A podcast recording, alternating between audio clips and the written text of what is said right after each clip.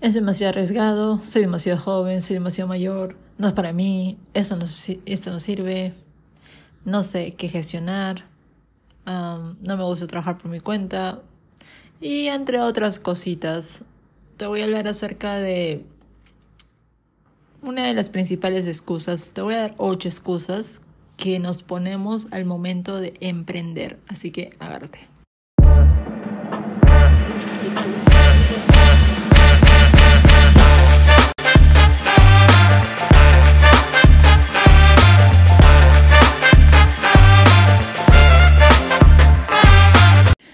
Bienvenido, bienvenida. Y esto lo saqué de un artículo que considero importante. Tú sabes que yo siempre quiero que tú emprendas, te motivo que emprendas. Y no solo te motivo, también te doy las herramientas que debes emplear para que tú emprendas. Y también los pros y los contras, pues acá hay unas excusas bastante, bastante buenas, bastante populares en realidad es posible que todo el mundo no esté apto para emprender de todo. Sin embargo, hay personas que sí se atreven y hay otras personas pues que se van por el camino seguro, por lo establecido de la sociedad, más en Latinoamérica, estudia, gradúate, cásate, tenga un trabajo estable, gana tu sueldo estable y siempre sea un empleado más no un dueño de negocio, ¿ok? Entonces, hay un porcentaje de emprendedores potenciales que están capacitados, si bien es cierto, no nace uno sabiendo nada, pues se hace resiliente, ¿ok? Y la verdad que hay otros que simplemente se, se ponen excusas para no hacer el trabajo. En realidad, la flojera, ¿ok? Entonces, te voy a lanzar acá unos ocho pretextos que las personas siempre dicen al momento de emprender. El primero y más común, pues soy demasiado joven, ¿ok? Es comprensible de que la verdad que hayan muchas personas que se gradúan jóvenes y pues quieren antes de iniciar un trabajo, qué sé yo, quieren tener la experiencia o cosas así, ¿verdad? Entonces, el problema aquí es que si tú te lanzas teniendo 20 años, probablemente a emprender solo o a emprender con personas, con amigos, socios, socios estratégicos, probablemente tu familia te diga, vas a fracasar, esto no es para ti, esto no funciona así, tú tienes que ir primero a un trabajo, a llenarte de experiencia, hacer tus prácticas porque eres muy joven para emprender. Vete a estudiar. Entonces, entonces, esa es una excusa en realidad. Es muy, no caigas en el error de esperar a terminar tus estudios para iniciar recién tu negocio. Yo conozco a personas desde los 19 años, 18 años, a mí me hubiese gustado tener esa mentalidad cuando tenía 18 años y empezaron a emprender y ahora son millonarios. O sea, ahora ya están en sus casi 30 y ya son millonarios. ¿ok? Entonces, lánzate a los 20 años. Es cuando tú estás viviendo tu momento más creativo, cuando tienes la energía a tope.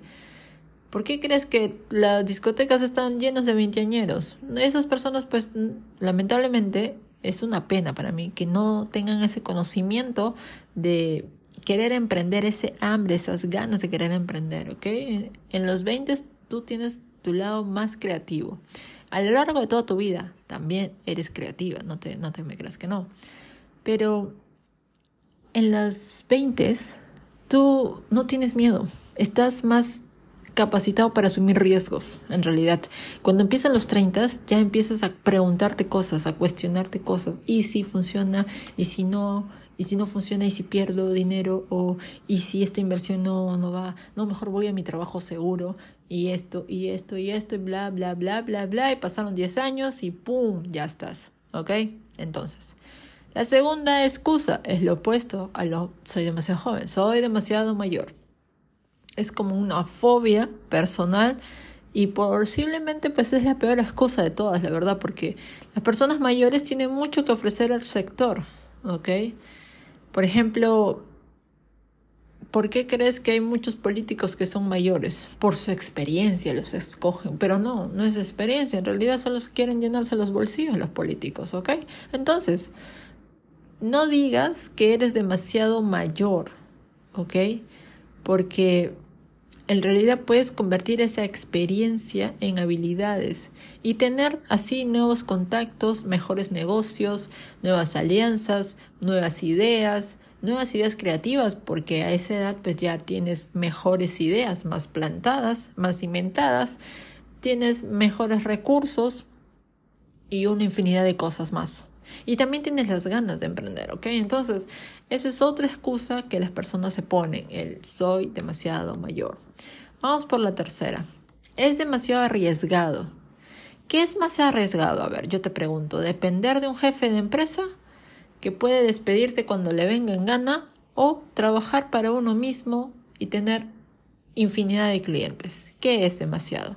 De verdad que la brecha del riesgo entre el empleo empresarial y el trabajo por cuenta propia se está reduciendo de forma acelerada, en cuanto que los empleados a tiempo completo son cada vez más escasos e improbables, ¿ok? Muchas personas se van de sus países para tener más dinero, porque persiguen el dinero. Simplemente se vuelven esclavos del dinero porque lo andan persiguiendo, ¿ok? Pero la mentalidad de crecimiento que uno debe tener es de emprender, ¿ok? Y no desistir, no rendirse jamás. No tengas miedo porque en realidad el análisis crea parálisis, parálisis mental, al decirte esto no me va a funcionar, esto no es para mí, soy demasiado mayor, soy demasiado joven, esto es muy arrejado y bla bla bla bla bla bla bla bla bla bla bla bla. ¿Ok? Entonces, soy un, son un montón de bla bla bla, la verdad. ¿Ok? Entonces, vamos por la cuarta excusa. No sé gestionar un negocio. Ok. Bienvenido al club. Welcome to the club. Ok. Entonces, como dijo cierto emprendedor, y te lo digo aquí, si no eres capaz de, detectar el fuego en la puesta en marcha de tu empresa, es que no estás esforzándote por detectarlo. Te lo repito. Si no eres capaz de detectar el fuego en la puesta en marcha de tu empresa, es que no estás esforzándote para detectarlo. Siempre van a surgir problemas, siempre, siempre van a surgir problemas y desafíos. Entonces lo que tú tienes que hacer es aprender a gestionar un negocio como parte de tu día a día. Siempre va a haber error, siempre va a haber aventuras, y es que si, si, no, si no fuera así, pues la vida sería aburrida realmente, ¿verdad? La perfección, pues crea inacción. Porque cuando tú dices que quieres todo perfecto, no vas a hacer las cosas, no vas a tomar acción. En realidad, la perfección crea inacción, ¿ok? Tenlo en cuenta. Entonces, es mucho más fácil que tú aprendas a gestionar tu propio negocio, a gestionar tus propios tiempos, a aprender a delegar, a aprender a ser un líder. Y para eso no se nace, un líder no se nace, se hace. Y si tú dices que un líder se nace, pues también estás en lo correcto, ¿ok? Yo no voy a discrepar nada. La cosa aquí importante es que tú sepas ser y aprender cómo liderar personas, ¿ok? Al inicio, cuando inicias, pues cuando inicias, para la redundancia, Jeff Bezos empezó en su basement, ¿ok? Tenía ahí su cuarto, su computadora, estaba en su casa, en la casa de sus padres. Inició ahí, pero tuvo un sueño, tuvo un objetivo. Él no se preguntó a sí mismo, soy muy joven, soy muy viejo, eso no es para mí. Él simplemente tuvo las ganas, la visión y el objetivo muy claro, ¿ok? Entonces, vamos con el siguiente punto, que es el cuarto. Y hay algo que también es interesante. Perdón, es el quinto, ¿verdad? Entonces, vamos con el siguiente. Y es, no sé gestionar un negocio. Ese era el anterior, perdón. El siguiente es, no me gusta trabajar por mi cuenta. Entonces no lo hagas si no te gusta trabajar por tu cuenta. Pero la verdad que puedes trabajar desde casa unos cuantos días a la semana, ir a tu emprendimiento nuevo. En realidad hay muchas posibilidades de bajo coste, en realidad. Ahora, puedes colaborar con otras personas a la vez que vas gestionando tu negocio. Si no te gusta trabajar por tu cuenta, pues consíguete personas que tengan ese conocimiento que tú quieres lograr en tu emprendimiento y te ayuden a lograrlo, ¿ok? Siempre ten una relación con personas, ¿ok?